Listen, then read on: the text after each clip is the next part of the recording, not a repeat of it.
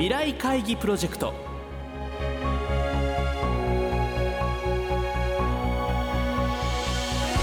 この番組は「世界を変えよう」をキーワードに未来に向けたさまざまな課題を企業のトップが提示し皆さんと共に解決策を考える日本経済新聞未来面の紙面と連動したプロジェクトです。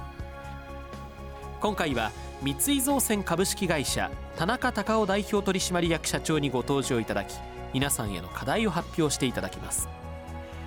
田中社長からの課題に対するアイデアの応募方法などは番組の後半でお知らせいたします。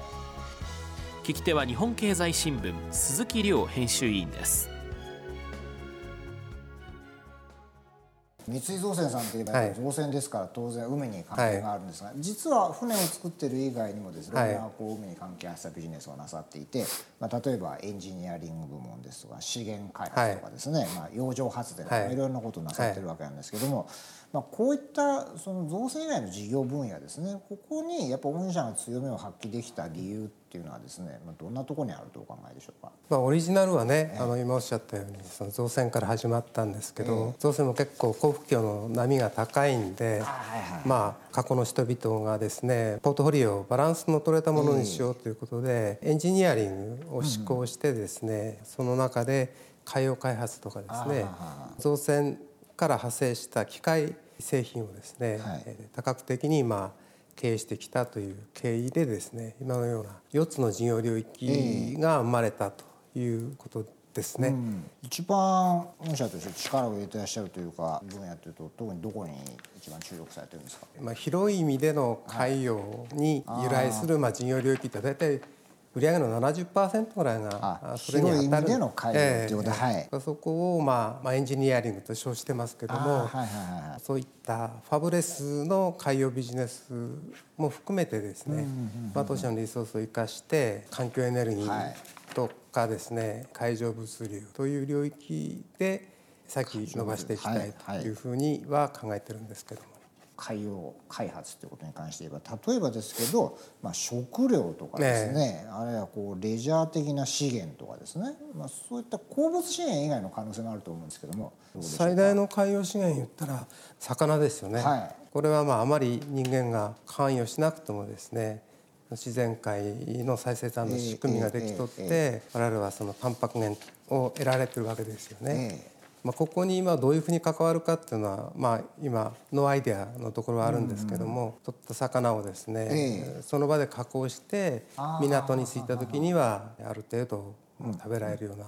加工食品になってるというようなのもね海上加工みたいな、ね、えー、それは今もうすでに始まってますけどもそれが大規模にですねできるような仕組み、うんうんうんに我々は手段を提供できると思ってはいるんですけどね。なるほど。海洋でのレジャー資源っていうのは、え。ーまあ、客船客船側は最大の,、その今我々が提供できるね、はい、レジャーに関するね、えー、手段だとは思いますけども。ただ日本人はあまりその客船とかですね、レジャーというのがですね深く今まで関与してこなかったので、その意味でのねエンジニアリングっていうのはなかなか今後ヨーロッパなんかとですね提携しないと難しいのかなっていうふうには思いますけどね。ちょっと話が飛びますけどね、ある種のテーマパークには少し関与したことがあるんですよね。はいうん、なるほど。ちっちゃな規模のレジャー施設のアトラクションをですね作ったことはあるんですね。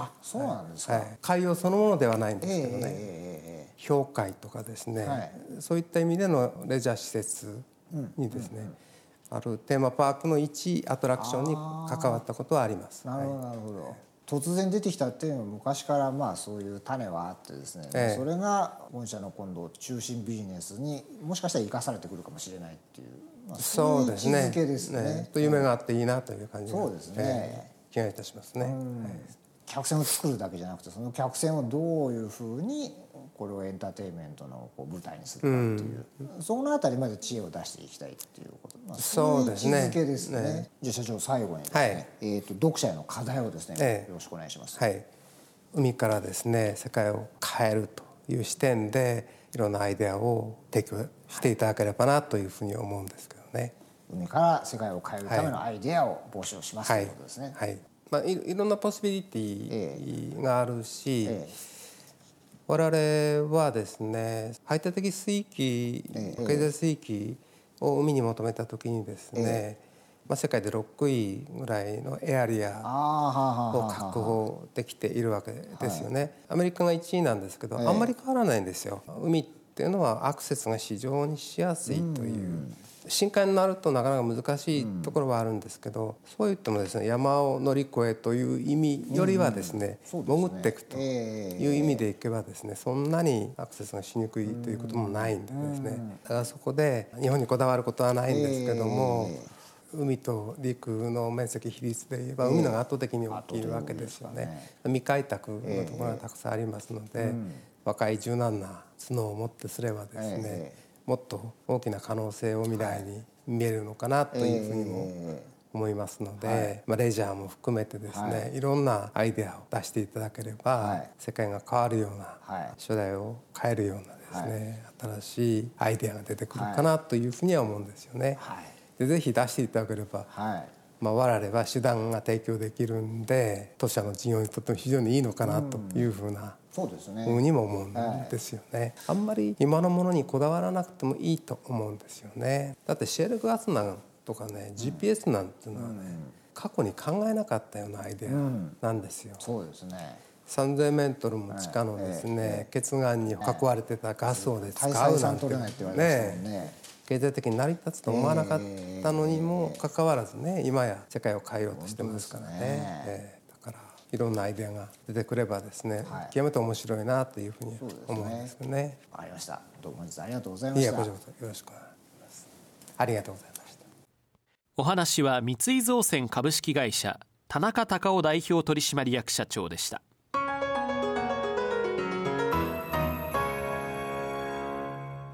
今回田中社長から発表された課題は海から世界を変えるために何ができますか？です。この課題について皆さんから400字程度のアイデアを募集します。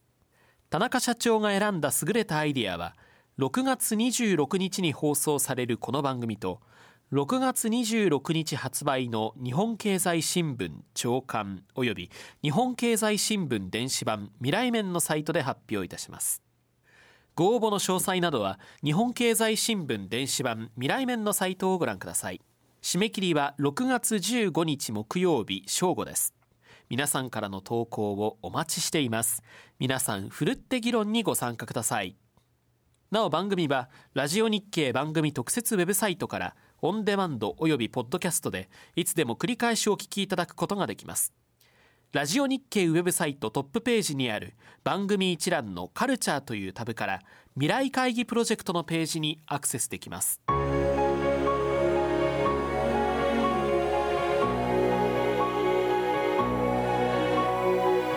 未来会議プロジェクト